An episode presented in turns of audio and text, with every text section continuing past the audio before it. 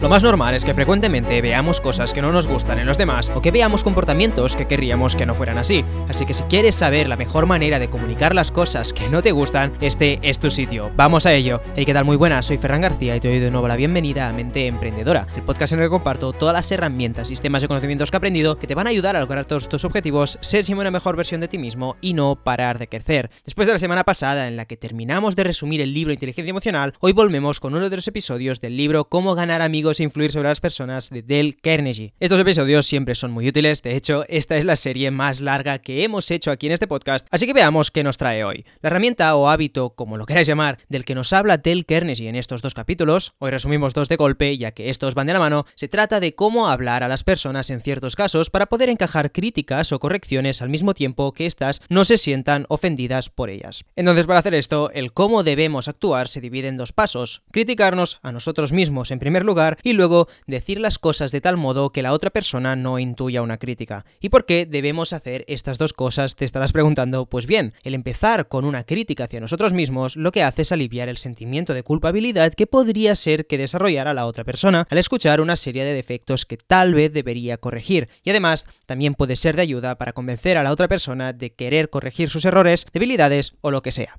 Y por el otro lado, el ser asertivo con nuestro vocabulario también es algo clave ya que puede marcar la diferencia entre sonar agresivo o amigable, o entre sonar a crítica destructiva o constructiva. Un ejemplo que nos pone Del Carnegie en el libro es el siguiente. Imagina que unos padres deben convencer a su hijo de que se esfuerce más con las asignaturas de lengua, matemáticas o lo que sea. Si los padres al recibir las notas le dijeran, en general estamos muy contentos, pero deberías mejorar esto o lo otro, la palabra pero ya destruiría por completo las ganas de querer mejorar del niño, ya que estaría dándole motivos para pensar que el elogio que iba adelante era falso y solo lo habían usado para luego criticarle. Pero si en vez de decir esto dijeran, vaya hijo, estamos muy sorprendidos, nosotros a tu edad no sacábamos ni por asomo las mismas notas y si encima tuvieras buenas notas en, por ejemplo, matemáticas, serías igual de listo que el niño más listo que había en nuestra clase. El decir las cosas de un modo tan distinto pero con el mismo mensaje harían que se tomara la crítica de haber sacado unas cualificaciones un poco más bajas en matemáticas como un posible reto a superar que le posicionaría como el niño más inteligente. Este es el modo en que Dale Carnegie nos recomienda que encajemos las críticas. Obviamente el discurso se deberá adaptar a cada situación,